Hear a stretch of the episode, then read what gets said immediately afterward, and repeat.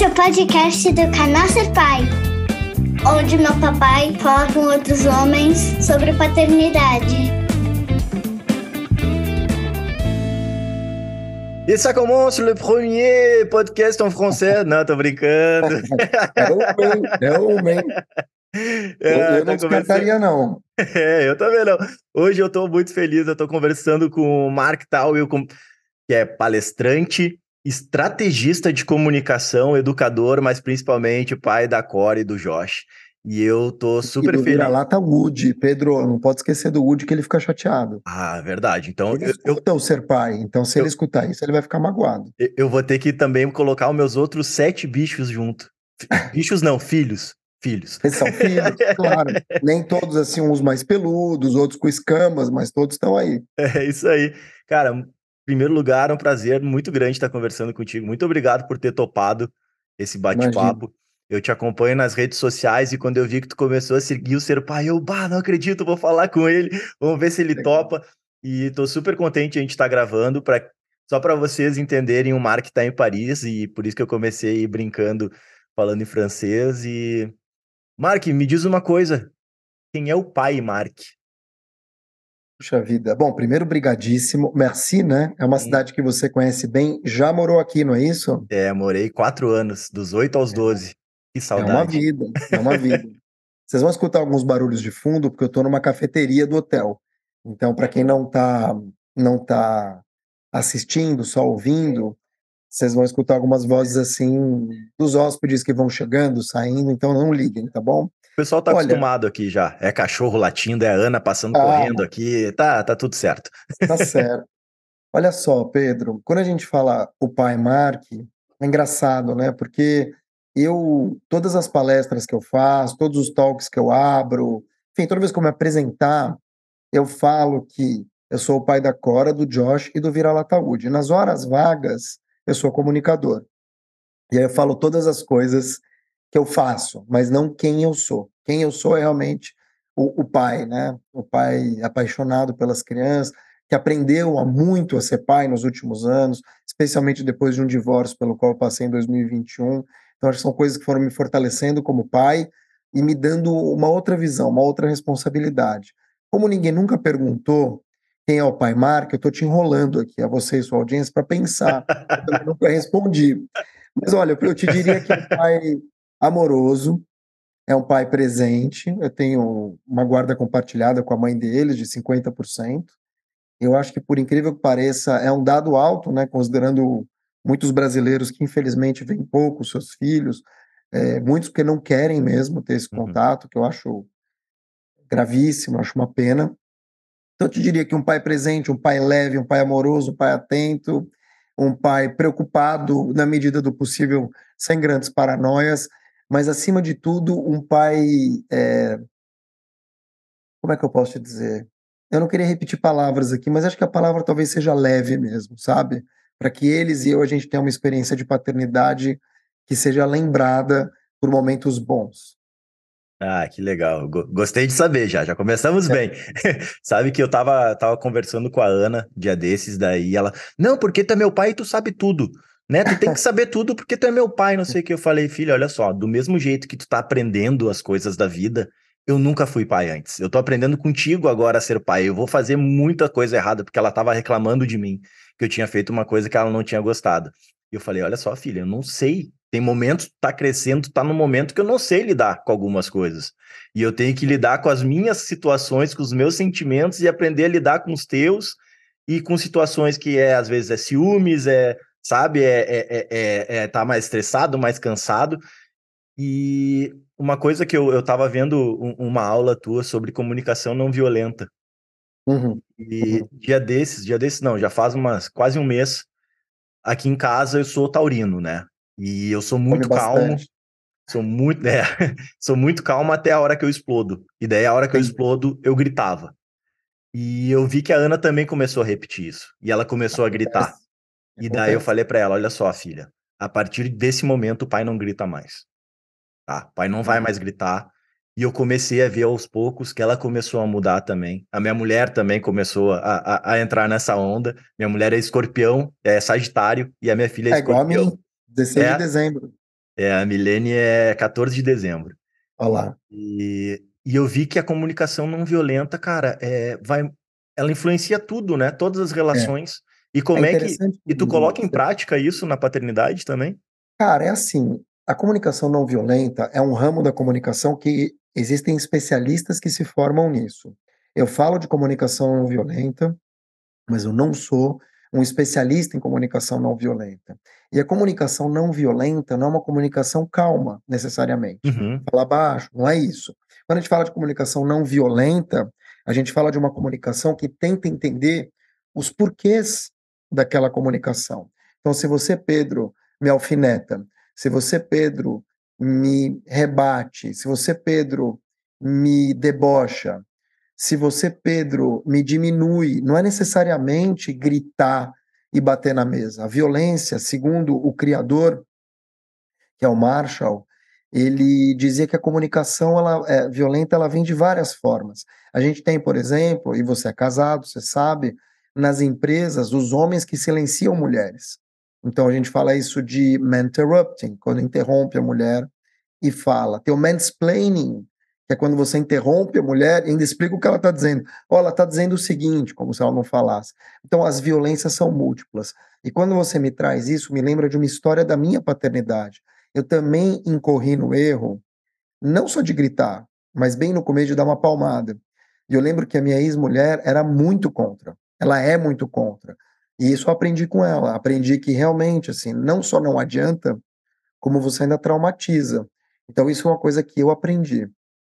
A questão do grito, o que, que eu percebi como comunicador e como ser humano? Que no final das contas, as pessoas te respeitam mais quando você fala baixo. Olha que coisa maluca. Então, assim, a pessoa está gritando, você não é obrigada a entrar no tom dela. O, o bom comunicador é aquele que ajusta o tom para que as pessoas comuniquem como ele quer e não como os outros querem. É que nem assim, é, a, a, ela se chama Ana. Ana. A Ana tá gritando, você gritar com ela, e é super comum, todo mundo grita, não tô dizendo que eu nunca mais gritei, Sim.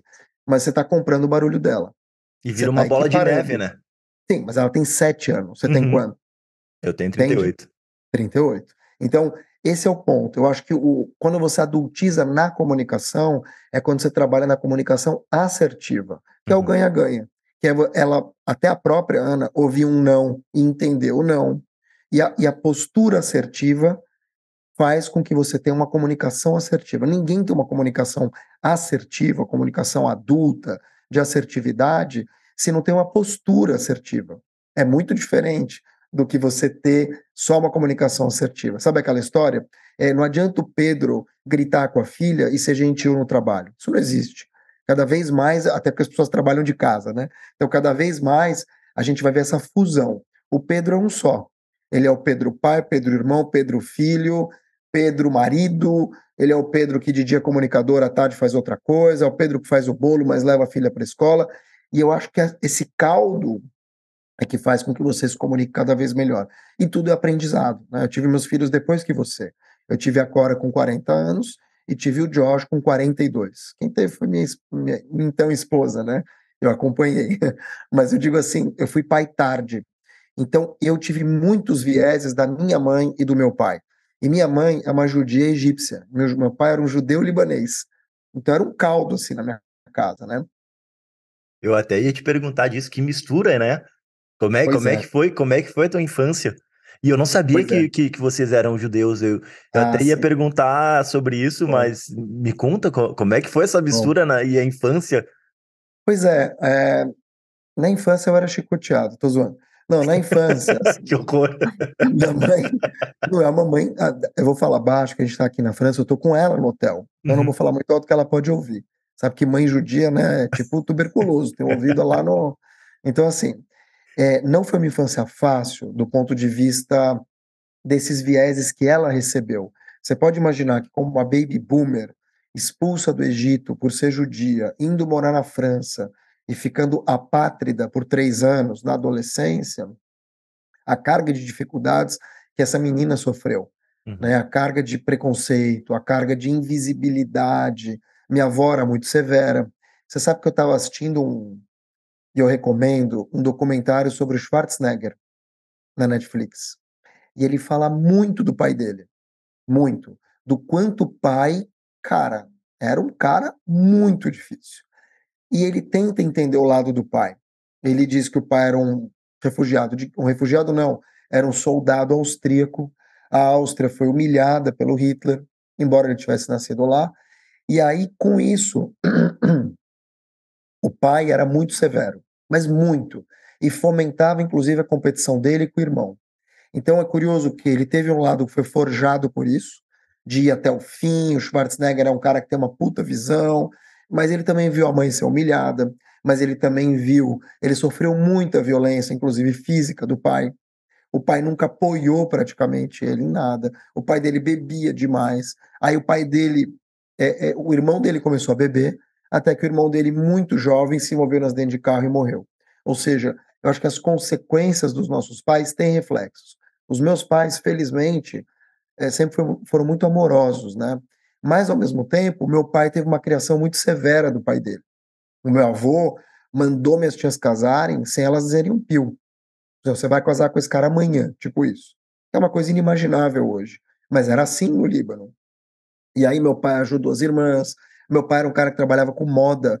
Então ele tinha essa dicotomia. Um pai muito severo, um país mega machista, mas ao mesmo tempo ele sonhava em investir noivas e fazer coisas. Então ele veio para a França trabalhar. Então eu peguei um pouco desses dois lados, né? A minha mãe como praticamente uma refugiada de guerra aqui na França, o meu pai que veio para a França em busca de um sonho, eles se casaram aqui e foram para o Brasil. E aí eu já nasci no Brasil. Então eu tive uma criação assim internacional no sentido de referências, né? Tudo que eu tenho de referência do Brasil fui eu que fui atrás. Então eu te diria que foi uma infância de muita pesquisa não era um estudioso, nada disso, mas de muita curiosidade. E hoje eu consegui construir uma, uma persona para mim, que eu sou um cara que consegue trabalhar e, e, ter todas as portas abertas, né? Desde refugiados até milionários, passando por bilionários e moradores de rua. Eu acho que isso vem muito da criação que eu tive, né? Minha, meu avô, meu pai era muito pobre, minha mãe era pobre, mas os dois tiveram sempre a família muito próxima, muito unida. Eu acho que isso fez muita diferença. Eu, Ainda faz. Eu acho que é, é, as, as crianças que têm a possibilidade de conviver com diversas culturas, elas crescem já com uma outra chavezinha, sabe? Porque quando eu fui para França, eu era um estranho lá, né? Eu fui para lá, eu tinha um cabelo liso até o, o, o ombro. Cheguei é lá. No Brasil, eu era o, o, o, líder, digamos assim. Cheguei lá, eu virei motivo de chacota o tempo todo, porque na França, imagina usar cabelo comprido naquela época, era 93. E então, porra, era motivo de chacota, só que ao mesmo tempo as menininhas gostavam, daí eu não conseguia me, me enquadrar. Daí eu cheguei lá, eu fui, sei lá, cheguei numa terça-feira, na quarta-feira minha mãe falou: Olha só, tu vai pra escola já agora. Não tem, não tem arrego, porque tu já tem que entrar no ritmo daqui, entender como é que é a cultura, começar a falar francês. Nossa. E quando eu fui para a escola, eu me dei conta de muitas diferenças culturais também. Porque no Brasil, cara, eu desenhava no meu caderno, fazia coisas coloridas, e lá não, era super rígido, tinha que ser a letra do tamanho exato, que eram aquela, aqueles cadernos de caligrafia com as sim, mini, sim. mini linhas, né? Tinha que ser exatamente do mesmo tamanho. E daí eu querendo fazer desenho no caderno já tomei esporro no primeiro dia. E daí a professora não me queria na sala de aula porque falou que eu ia atrasar a turma. E daí eu sentei no, no fundo com um cara que era uh, filho de imigrante, que tinha chegado há dois anos na França, não sabia escrever absolutamente nada. E dela, não, eu vou fazer ditado e tu copia dele. E daí foi assim. E, e, e em três meses eu tava falando. É um negócio muito impressionante é. a, a, a, como as crianças se adaptam, né? Então eu, eu acho que. É uma questão também de sobrevivência, né, Pedro? Exatamente. Não tem Miguel, foi o que tua mãe falou, ó, update or die, assim, não tem é. muito. E aqui eu acho que tem uma questão que você não pegou tanto, mas que hoje ainda é mais forte aqui por conta das gerações de pessoas que vieram nascendo aqui, uhum. que é a mistura. Né? Você vai ter muito pouca gente, claro que tô falando de Paris por enquanto. Sim muito pouca gente ariana, vamos dizer assim, né? Super branca de olho azul, aquela francesinha cocotte que uhum. a gente via mais 30 anos atrás. Agora você tem uma negritude muito mais ampla, porque são muitos países africanos, e já tem filhos aqui. Uhum. Então não é aquela primeira leva, né, de, de, de, aquela devolutiva, vamos dizer, da colonização que a gente viu acontecer. Uhum. Primeiro os árabes, os italianos, tal, depois os africanos. Agora você tem o filho do filho, talvez até neto que já vem nascendo aqui, do Ahmed, que veio uhum. nos anos 60, 70 e já tem neto agora francês. Uhum. E isso está mudando, inclusive, a linguagem. Olha que curioso. Já tem muita gíria. Na tua época tinha aquele verlan, que é a l'envers, né? Uhum, isso aí. De fazer o, o, a palavra contrária. Isso aí. Então você fala assim, fudge, que é o contrário de juif, judeu. Uhum.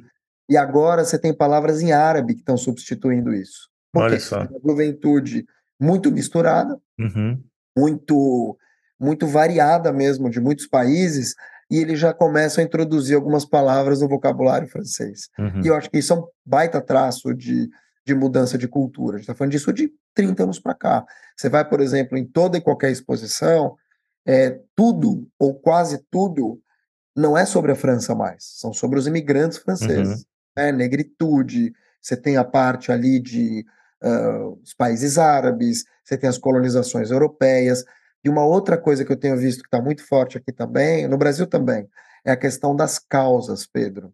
Uhum. Então, eu acho que a educação hoje, ela não passa mais só com as matérias principais, ela já passa pelos recortes de LGBT, de gênero, que tem discussões em cima, uhum. tá? Não é que todo mundo aceita tudo, mas já tem essa discussão, né? E muito sobre sustentabilidade, que é uma uhum. coisa que se fala pouco no Brasil.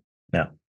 Mas tu sabe que quando, quando eu morei aí, tinha alguns árabes, eu convivia com alguns árabes e com muitos portugueses, tinham muitos portugueses, mas os portugueses também eram meio deixados de lado, né? Porque Super. era, era o zelador, era o cara que, que cuidava da casa de não sei quem, Isso. tinha uma, uma, uma, coisa. E uma, uma das grandes preocupações da minha mãe quando ela foi para a França, porque ela foi alguns meses antes de mim, que não me deram visto. eu te conto depois, eu, eu tive ah, que ir tá. para a Bélgica para conseguir é o visto. Ah, foi um caos. Eu te conto depois, porque eu acho que nem pode tá ser bom, muito tá contato. o diplomata brasileiro da Bélgica pode se dar mal. e, e ela tinha uma preocupação porque eu tinha que estudar numa escola do bairro, né? Então ela procurou um bairro legal e na época a gente se mudou para Le Gobelin, que é ali na, no 13 terceiro. E ali eu convivi com pessoas que tinham mais grana né? E eu não, não conseguia entender muito aquela, aquela coisa de estudar com um cara que era o filho do zelador com o fulano que era milionário. E é, daí, é, mas hoje dá para entender, porque é o bairro, né? É o bairro, exatamente. Mas na época eu ficava, nossa, aquele é. cara tem um tênis super legal e eu e o outro fulaninho, a gente tá aqui com umas roupas do supermercado. E daí, obviamente, com a minha mãe tinha todas as questões, né? Ela, é, a gente morou lá com a bolsa do CNPq dela. Então ah, era uma grana. Ela vem, pesquisadora. É, foi estudar Sim. na Sorbonne, fazer doutorado em arqueologia na Sorbonne. E, e arqueologia. Caraca, que é, legal. É, muito legal, cara. E, e eu vi, assim, eu, eu, vi meus colegas apanhando de régua de madeira, sabe? Então é, foi, assim, foi, um, foi um baque muito grande. Mas você vê que curioso, se a gente dependesse disso no Brasil, a gente estaria ferrado, porque uhum. se a periferia só pode estar na periferia, é o que acontece. É né? o que Mas acontece, é. Se a periferia pudesse estar na periferia, é uma coisa. Agora, é, essa questão do bairro acontece nos Estados Unidos também. Né? Uhum. Quem mora no bairro, estuda na escola do bairro e ponto. Aí, claro, você precisa morar no bairro, não tem muito o que fazer. Mas, ao mesmo tempo, eu pago, é, tem uma situação de muito privilégio no Brasil, não tenho, não sou um cara milionário longe, mas, assim, a, a escola que eu pago, ela sai mais ou menos, sei lá, 4 mil por mês, um exemplo. Uhum. Aqui é zero. É. Aqui você paga a cantina 15 euros por mês, sei lá, 10, 15, e acabou. Né? Muito louco. Então, é uma educação de qualidade. Você tem estudos depois em faculdades privadas ou não, uhum. mas a qualidade do estudo faz muita diferença. E eu acho é. que isso reverbera. Agora, olha, eu sei que é um podcast que não tem roteiro, você me falou, mas eu queria voltar naquilo que você me falou, da claro. comunicação não violenta usada uhum. dentro de casa. Eu acho que é um barato isso. Eu acho que você conseguir mostrar para tua filha que você está se moldando para comunicar melhor é um baita negócio, que é o que as pessoas não fazem. E aí uhum. você quebra um ciclo de vícios. Então, por exemplo, minha mãe, minha mãe tem vários vícios de linguagem, disso, daquilo. Quando a minha mãe, ela, por algum motivo, ela reproduz alguma coisa que ela ouviu da mãe dela, e que normalmente não é uma coisa muito boa, é uma violência. Uhum. Se eu reproduzo isso para os meus filhos, eu estou perpetuando essa violência. Uhum. Então, quando eu mostro para eles que falo, ó, é, isso aqui vai até aqui e a partir de agora não vai mais, eu não vou deixar, você está demonstrando para eles o seguinte: nem tudo precisa ser perpetuado. Uhum. Porque senão fica aquela história, né, Pedro? Ah, estou fazendo isso porque eu sou seu pai. Que é uma coisa que não cola mais hoje, concorda? A, a Ana é super assim. Ah, e daí que tá meu pai? Eu, porque eu sempre falo para ela, olha só, filha, tu tem que ter senso crítico. Eu vou te falar alguma coisa e tu não precisa dizer amém para tudo que eu falo. Exatamente. Tem que concordar com tudo. Só que eu criei um monstrinho. Porque agora ela fica tudo. Ah, mas por que, que tu tá fazendo isso? Tu acha certo tu fazer isso comigo, papai? Não é porque tu é meu pai que tu pode fazer isso, isso e aquilo. É. E eu falo, é, tu tem razão. Só que ela em alguns momentos eu preciso te dizer o que tu precisa fazer. tu não ela vai tomar tuas decisões sempre. Oi? Ela assistiu Peppa quando era criança? Assistiu um pouco. A gente, é, teve, Peppa... a gente teve muitas conversas sobre a Peppa. Cara, a Peppa, ela destrói a paternidade, né? Você tá ligado? tá o tempo todo ferrando com o papai bobinho. É. Então, o que, que eu sinto? É, cada vez mais... Eu, primeiro são mulheres, né? Mulher adora, já sendo um pouco machista aqui, mas mulher adora essa discussão desde cedo, né? De, uhum. de, de, de, principalmente uma mulher empoderada ou empoderadinha, que é o caso das nossas filhas, elas adoram bater de frente, e tudo bem. Mas eu concordo com você. Eu acho que é, o que é interessante do, da tua relação com a tua filha, e eu me vejo um pouco aí também com a minha, é que já são meninas que crescem com outro chip. Uhum. E eu acho que é um pouco geracional. Não adianta você falar eu sou teu pai, já não cola mais. Porque elas vão perceber que elas têm voz e vez cada vez mais cedo. E aí, se você não conversa de uma maneira, claro que ela possa entender, uhum. mas tratando ela como adulta, claro que no sentido, gente, por favor, no sentido de não adulta de, de adultizar, sim, mas adulta sim. no sentido de alguém que pensa. Exatamente. Que ela tem respeitar a inteligência dela e o senso crítico dela uhum. para tentar persuadir de uma outra forma. Agora, esse papo de não, isso e aquilo, o que você vai fazer é colocar a tua filha contra você. Então, acho que você fez isso, claro que intuitivamente, mas é uma maneira muito inteligente de você trazer eles para você. E me diz uma coisa, tu teve diferença na, na educação e na maneira de criar os teus dois filhos, porque um menino, outra menina, tu acha que tem essa diferença? Porque eu não tenho esse parâmetro, né? Eu crio tem a Ana para lidar com os machismos da sociedade, para ela saber lidar com isso. Tem mas... super diferença. Mas eu não sou um cara, por exemplo, assim. É... Eles brigam muito. Uhum. Muito. Porque assim, a conta, não sei se você pretende ter mais filho. Não. Mas a conta funciona assim: um filho é um filho. Um mais um igual a 11. Não, cara, eles brigam, eles isso. Ainda mais menino e menina. Eu sei porque eu era assim com a minha irmã. Claro que você vai ter irmãos que não brigam, mas a maioria briga. Hum. E quando brigam, cara, é pega pra capar. Então as broncas são pros dois. Eu, eu tento fazer é, bronca pros dois. Se for uma coisa muito séria, eu chamo individualmente. Elogio um na frente do outro de maneira equivalente, ou seja, que não tenha nenhum tipo de um pouco mais aqui, um pouco mais ali, porque eles percebem tudo e eles reclamam de tudo em relação a isso, mas para mostrar para eles que os dois são importantes. E eu acho que também, dependendo da conversa, tem que individualizar. E aí, claro, uma coisa é você conversar com um filho único, outra coisa é você conversar com um filho que tem um irmão, ele vai te perguntar, ele vai fazer uma métrica da comparação, e talvez ele até leve essa história para o outro. Então você tem que estar tá pisando em cascos na hora que você vai falar de assuntos delicados é evidente que existem assuntos que eu acho que são importantes para os dois. Abuso sexual, pessoas que te dão comida, pessoas que querem te levar para lá, cigarro, droga, sabe, coisa assim que a minha filha veio perguntar o que era uma pessoa trans. O meu filho de sete anos perguntou que era puta. Eu tive que responder os dois.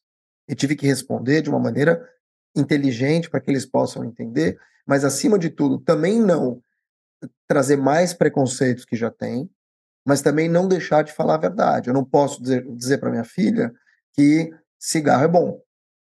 E eu não posso dizer para meu filho é, que puta é uma pessoa infeliz, porque não é verdade. Eu não, eu não, entende o que eu estou falando? Eu preciso falar o que acontece com o menor nível de julgamento possível, o menor nível de vieses possíveis. Se eu falo para o menino, ah, puta não presta, puta é isso, puta é aquilo, ele vai levar para a escola, ele vai levar para a vida. Então, uhum. tomar cuidado na hora de falar. mesmo é. coisas que, que saíam da minha boca lá atrás de um jeito, porque eu estou educando alguém. Então, acho que uhum. tem um, um nível de responsabilidade. Agora, eu não sei se eu te diria que eu educo diferente um do outro. Eu acho que eu tenho os mesmos valores. Talvez o, o como seja diferente, uhum. mas o que eu faço, o porquê que eu trago, são iguais. E eu acho que isso é uma questão muito muito de quem tem essa essa essa responsabilidade, sabe? Uhum. Você não vai tratar um de um jeito, um de outro. Você não vai levar um valor para um, levar um valor para outro. Os valores são os mesmos. Exato. Talvez na hora de formatar, aí você traga. É, tu sabe que a Ana, desde muito pequena, ela, ela teve essa curiosidade sobre questões de. Principalmente por conta da minha mãe, que era casada com uma mulher, a minha mãe é, é, é, é bissexual, e a, a, Ana via a minha mãe, e na época era a avó Clá, né? Que era a, a esposa da minha, a mulher da minha mãe. E daí ela não conseguia entender direito como é que era, tá, mas elas são casadas e não sei o quê. E a gente sempre foi muito aberto com ela e muito sincero, tanto o assunto de drogas e sexualidade, a gente prefere a gente expor o que a gente pensa Exatamente. do que ela, ela descobrir por outros e escutar de outros, talvez coisas que a gente não, não concorde, né? Então a gente falou para ela: olha só, filha, a avó ali e a avó Clá são casados no mesmo jeito que papai e a mamãe, não sei o que. Ah, tá, mas uh, elas são casadas, casadas? Sim, são casadas, elas se amam, não sei o que. E dela melhor, ah, tá, tá bom. E daí continuou brincando. Mas é isso. A, a gente tinha um, um, A gente tem, na verdade, uhum. né, por parte da, da mãe deles, um casal gay na família. É, um tio mais velho e tal. E assim, as crianças entenderam no primeiro segundo. E aí fica menos choque, uhum. óbvio, menos porquês. Porque, cara, é assim: ninguém, nenhuma criança, nenhuma criança, ao meu ver, vai olhar para isso e falar, putz, então eu tenho que namorar um homem. Ah, tenho é. que namorar um homem. existe né? isso. Não existe. Não, assim, é, até porque, assim, quando os nossos filhos forem grandes, as questões de sexualidade também já estão mudando. Uhum. Se você falar hoje com um moleque de 16 anos, é, mais aberto, né? Em Paris, em Tóquio ou em São Paulo, os três vão te responder a mesma coisa. Porque o mundo já é outro, ele já vem essa história da bissexualidade de uma outra forma, já vem essa história de, puta, menino pintar as unhas de uma outra forma. É, sabe, a gente não está nos anos 80. É para fazer isso o tempo todo? Talvez não. É, é para fazer isso na minha família, se eu estou ouvindo isso? Claro que não. Cada família sabe o que está fazendo da porta para dentro, da porta para fora. Agora, não dá para a gente vir com essa história do kit gay, essas, essas bobajadas, porque a gente sabe que não é assim. Hum, uma madeira de piroca.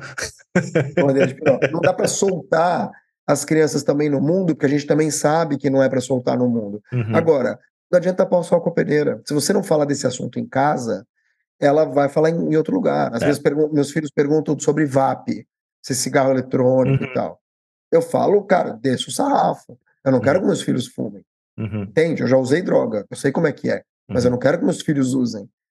Então, ah, mas seus filhos não podem? De preferência, não, não podem. Então, uhum. assim, é, não, isso, agora, se eu falar, vocês não podem, é isso, sabe assim? Sim. É óbvio que eles vão ter curiosidade. Então, precisa é. saber trazer, ao meu ver. É, e, e, conforme a idade de cada um, né? Tu vai trazendo conforme eles vão perguntando também. Tu não precisa claro, chegar, olha, vamos conversar. Hoje vamos conversar não. sobre cocaína.